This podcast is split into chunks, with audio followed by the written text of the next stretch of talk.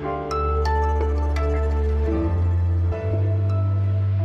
Hallo, hier ist Janis Karmesin aus dem Burgetöse in unseren Redaktionsräumen. Es klingt ein bisschen wie beim Zahnarzt hier. Tut mir leid, wenn Sie das im Hintergrund wahrnehmen müssen, aber es ging heute tatsächlich nicht anders. Sie hören jedenfalls das Update am Mittwoch, den 22. März. Und unsere Themen sind die folgenden. Die Polizei hat heute nochmal die Reichsbürgerszene in Deutschland zu Hause besucht. Emmanuel Macron hat in Frankreich sein Schweigen zur Rentenreform gebrochen. Und wir schauen auf ein Thema, das gerade die sozialen Medien dominiert. Das das Willow Project in den USA. Redaktionsschluss für diese Folge war um 16 Uhr. Werbung. Diese Woche in der Zeit? Die Bücher des Frühlings. 16 Seiten blühende Fantasie. Von gefährlichen Liebschaften, einer Flucht auf dem Mississippi und magische Erzählkunst. Das Literaturspezial zur Buchmesse in Leipzig. Die Zeit, Deutschlands größte Wochenzeitung. Jetzt am Kiosk oder direkt bestellen unter zeit.de/slash Es war einer der größten Antiterroreinsätze in der Geschichte der Bundesrepublik. Die Ermittlungen lassen in den Abgrund einer terroristischen Bedrohung aus dem Reichsbürgermilieu blicken. Das hat im Dezember Bundesinnenministerin Nancy Faeser gesagt, kurz nach der Großrazzia gegen das Reichsbürgernetzwerk um Heinrich Prinz Reuß. 23 Personen sind damals festgenommen worden. Die Gruppe soll einen gewalttätigen Umsturz in Deutschland geplant haben.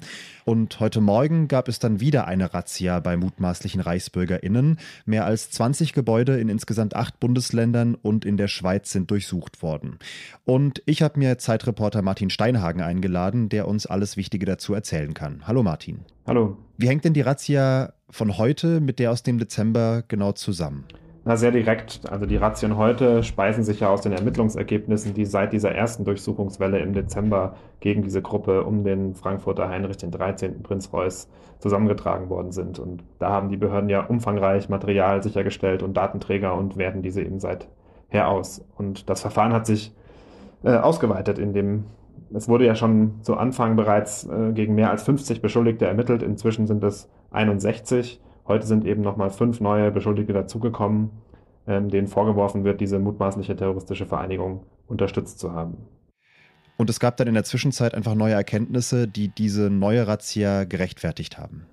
Offensichtlich geht es darum, festzustellen, ähm, welche Kontaktpersonen es noch gibt, ähm, welche möglichen Personen, die diese, ähm, diese mutmaßliche terroristische Vereinigung unterstützt haben. Heute wurden aber auch Wohnungen durchsucht bei Personen, die nicht selbst beschuldigt werden, aber als Zeugen gelten. Darunter waren nach Informationen der Zeit auch ein Marinesoldat, mehrere Reservisten und Polizisten. Heißt es auch, dass dieses Netzwerk möglicherweise noch größer ist, als man bislang angenommen hatte und dass die Dimensionen vielleicht immer noch nicht so ganz abgeschätzt werden können? Auf jeden Fall dauern die Ermittlungen an und die Durchsuchungen von heute lassen ja den Schluss zu, dass eben es noch weitere Personen im Umfeld gegeben hat, die, denen die Ermittler eben zumindest die Unterstützung dieser Gruppe vorwerfen. Es ist heute beim Einsatz in Reutlingen ein Polizist angeschossen worden. Er ist nur leicht verletzt worden, aber das erinnert ja so ein bisschen an Vorfälle in der Reichsbürgerszene aus der Vergangenheit. Was wissen wir denn über diesen Vorfall heute? Ja, der Einsatz in Reutlingen war Teil dieser zweiten Durchsuchungswelle in diesem Ermittlungsverfahren. Die Durchsuchung richtete sich ähm, nicht gegen einen Beschuldigten, also niemanden, dem bislang vorgeworfen wurde, diese mutmaßliche Terrorgruppe unterstützt zu haben, sondern gegen einen Zeugen. Ähm, bei dem Einsatz des Spezialeinsatzkommandos Baden-Württemberg hat der Mann aber das Feuer eröffnet und ähm, hat sich zunächst verschanzt, hat dann später aufgegeben ähm, und hat dabei eben einen Beamten verletzt.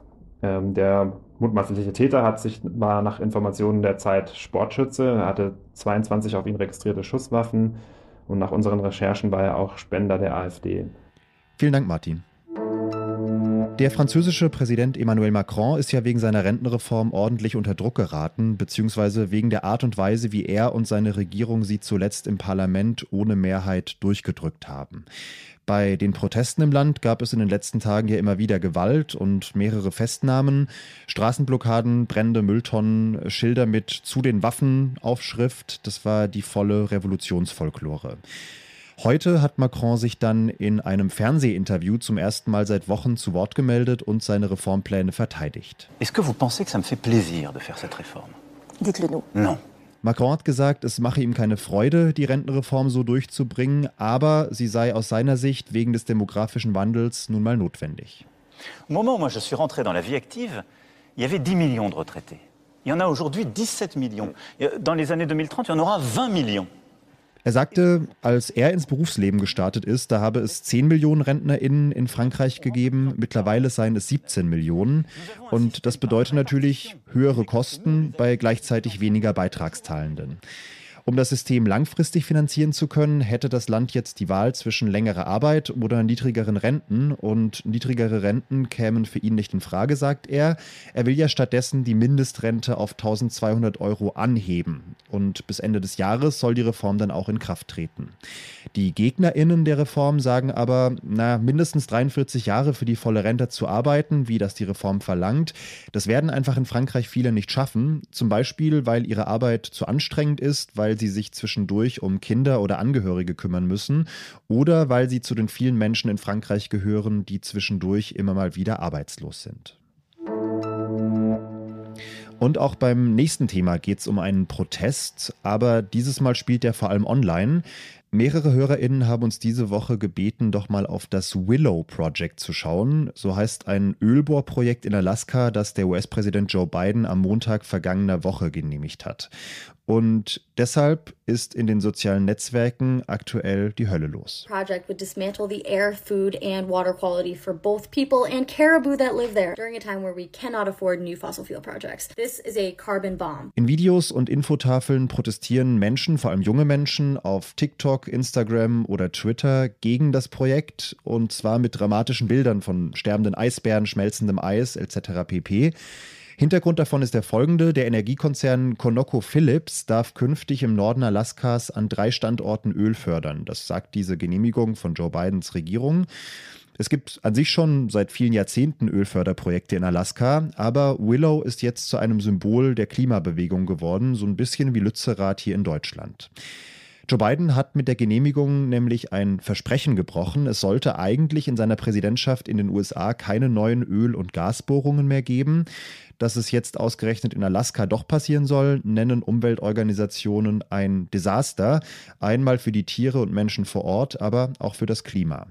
Denn laut der offiziellen Umweltprüfung wird das Projekt pro Jahr ungefähr 9 Millionen Tonnen CO2 bedeuten. Das ist ungefähr so viel wie der Ausstoß von 2 Millionen Pkw und damit ungefähr 0,2 Prozent der gesamten US-Emissionen pro Jahr. Das ist in Zeiten der Klimakrise natürlich eine ganze Menge, aber auch nicht so viel, wie in manchen Videos online suggeriert wird. If the plan goes through, it's game over. It will cause the Earth irreversible damage. Ecosystems gone. Global warming unstoppable. Da heißt es dann wie hier teilweise, wenn Willow kommt, dann ist die Klimakrise nicht mehr aufzuhalten, dann werden die Ökosysteme sterben. Das stimmt so nicht ganz. An einzelnen Projekten hängt nicht das ganze Schicksal der Welt, auch nicht an Willow. Aber besser wäre es natürlich schon ohne und wie gesagt, als Symbol gegen ein Weiter so taugt Willow allemal. Fast fünf Millionen Menschen haben deswegen eine Petition gegen das Willow-Projekt online unterschrieben und auch Klagen gegen das Projekt werden erwartet, um es noch zu stoppen. Was noch? Wir kennen das Problem seit 50 Jahren. Im November vergangenen Jahres ist das Leopold-Museum in Wien eines der Ziele der letzten Generation geworden. Ein Aktivist hat die Glasscheibe vor einem Gemälde von Gustav Klimt mit einer schwarzen Flüssigkeit übergossen und ein weiterer hat sich daran festgeklebt. Unsere Regierung muss die Verantwortung übernehmen. Der Museumsdirektor hat damals gesagt, er finde das Anliegen der Bewegung total berechtigt, ihre Methode aber nicht. Und jetzt hat das Museum einen ganz eigenen Weg gefunden, auf die Folgen der Klimakrise hinzuweisen, nur eben ohne Kleber und schwarze Farbe. Seit vergangener Woche hängen viele bekannte Landschaftsbilder im Museum schief an der Wand und zwar jeweils genau um die Gradzahl geneigt, um die die Temperatur in den abgebildeten Regionen auf den Gemälden steigen könnten, wenn jetzt keine konsequenten Klimaschutzmaßnahmen ergriffen werden. So, das war's auch schon. Wenn noch was ist, dann schreiben Sie gerne an wasjetzt.zeit.de. Ich mache Feierabend. Janis Karmesin mein Name. Ciao und bis bald.